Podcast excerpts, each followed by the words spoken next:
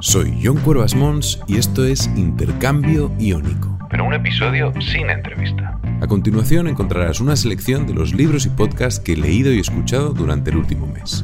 Recuerda que también puedes suscribirte en intercambio-iónico.com para recibirlo todos los meses por email.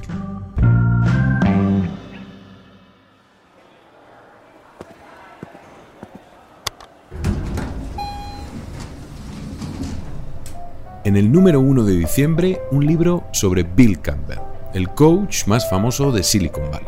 Con una valoración de 10 sobre 10, Trillion Dollar Coach de Eric Schmidt, expresidente y CEO de Google, Jonathan Rosenberg y Alan Eagle. Bill Campbell trabajó con todo el equipo directivo de Google, fue el coach principal de Apple y Steve Jobs durante más de 15 años, del ex vicepresidente de Estados Unidos Al Gore o de Jeff Bezos, entre otros. Pero no pienso desvelar más porque el capítulo anterior de Intercambio Iónico es justamente una conversación en profundidad sobre este libro con Carlos Gómez, CEO y fundador de Bibla.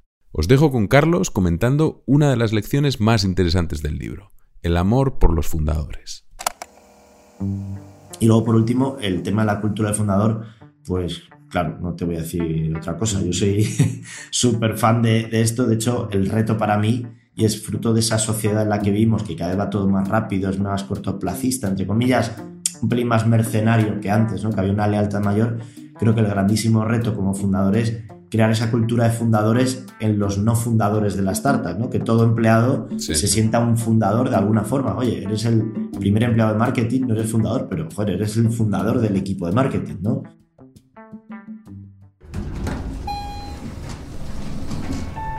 En el número 2, un libro sobre hábitos creativos que me recuerda al fantástico libro La Guerra del Arte de Steven Pressfield.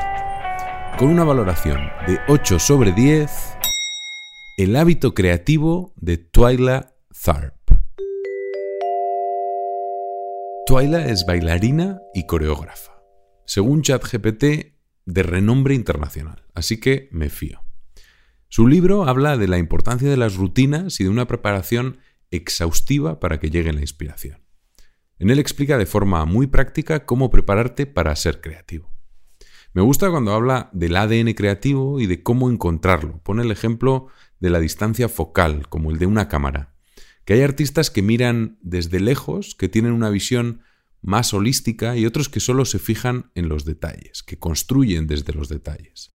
Eso también pasa mucho en los negocios. Yo lo veo con emprendedores y creo que los mejores emprendedores tienen lo que yo llamo el ascensor. La capacidad de tener al mismo tiempo una visión global y ser capaz de bajar hasta el último tornillo. Otro tema clave en los trabajos creativos es saber cuándo parar. En palabras de Twyla, todos conocemos a personas que siempre están perfeccionando su trabajo, editando, refinando, volviéndolo a hacer, tratando de hacerlo perfecto. Realmente no saben cuándo parar. Saber cuándo parar es casi tan crítico como saber cómo empezar. La historia que voy a contar a continuación ya la contó Jaime Rodrigo de Santiago en el episodio 140 de Kaizen.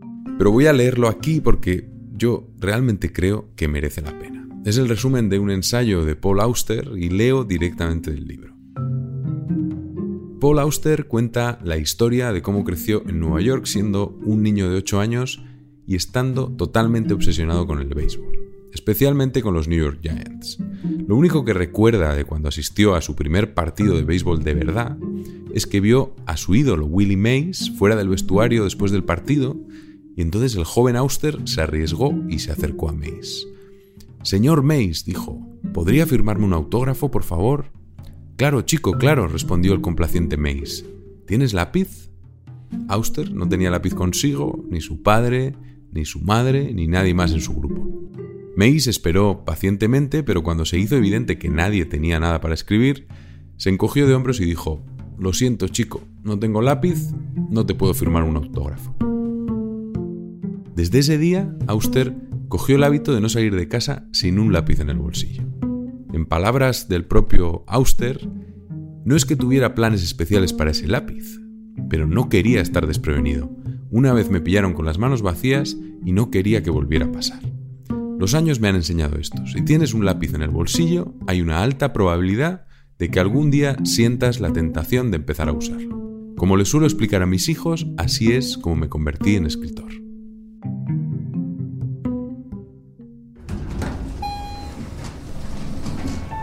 En la tercera posición, un episodio clave para todo el que quiera montar un negocio creando contenido. Con un 8 sobre 10, el podcast Acquired sobre la historia de Stratechery, incluyendo a su fundador Ben Thompson en la conversación. Ben es un pionero tanto en la creación de contenido como en el modelo de negocio que ha creado alrededor. Es el primero en petarlo incluyendo una suscripción de pago cuando nadie creía que la gente pagaría por contenido. Como su propio nombre indica, Stratechery es una combinación de estrategia de negocio y tecnología. Empezó con un blog en el que publicaba artículos de análisis sobre compañías de tecnología y ahora incluye entrevistas y tiene tres podcasts. Sharp Tech, Sharp China y Dithering. Súper recomendables los tres. Lleva fácil 8 años, empezó hace más o menos 10, siendo la referencia en este área y ha inventado muchos de los conceptos que ahora se enseñan en los MBAs. Por ejemplo, la teoría de agregación, el aggregation theory en inglés. La teoría tiene que ver con la ventaja competitiva que tienen los Facebooks, Googles y Amazon de la vida por tener datos masivos de sus usuarios que les permiten crear mejores productos y servicios que sus competidores. Y crear además una red de redes como lo hace por ejemplo Facebook con Instagram, WhatsApp, etc. En el 4 un podcast nuevo para mí, con un 8 sobre 10, el capítulo 59 del podcast Capital, donde Joan Tubao entrevista a Samuel Gil, autor de la newsletter Suma Positiva y partner de JME Ventures. La verdad es que me ha gustado mucho, un poco lento al principio, pero cuando cogen ritmo hay puntos muy buenos. Rescato una idea que para mí, al menos en este momento, es un mantra que repito todas las mañanas. Si eres capaz de disfrutar con la parte dura, con lo que la mayoría de la gente odia, vas a tener éxito. Un ejemplo que pone Samuel es el deporte. A nadie le apetece salir a correr a las 7 de la mañana y lloviendo, pero para ponerte en forma no queda más remedio que sufrir. La clave de todo es cuando empiezas a disfrutar de ese sufrimiento. Ese es el verdadero hack. Como emprendedor yo diría que si disfrutas con la contabilidad o leyendo contratos, lo petas seguro. Y en el número 5, póker, energía, dinero y felicidad.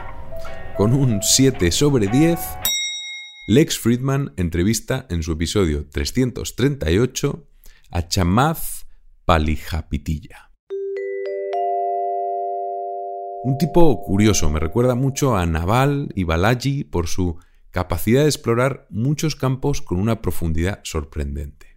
Y además ser capaz de explicar sus conclusiones de forma súper clara. Bueno, a Balaji le cuesta un poquito más esta parte de la comunicación. Chamath es un ingeniero e inversor canadiense nacido en Sri Lanka. Fue uno de los primeros ejecutivos de Facebook entre 2007 y 2011 y después montó un fondo de capital riesgo que se llama Social Capital. Hablan de todo, pero me gusta su reflexión sobre el póker y lo que le ha enseñado para sus negocios. Dice que en el póker para ganar tienes que cometer menos errores que el contrario. Que los errores del contrario menos tus errores es lo que tienen que dar un resultado positivo. Pero, ¿qué puedes hacer para intervenir en los errores del otro? Según Chamaz, nada que merezca la pena. Por lo tanto, céntrate en ti y en cometer pocos errores. Antes de terminar, me gustaría compartir una idea contigo. Puede resultar obvia, pero a mí me parece que abre un espacio muy interesante.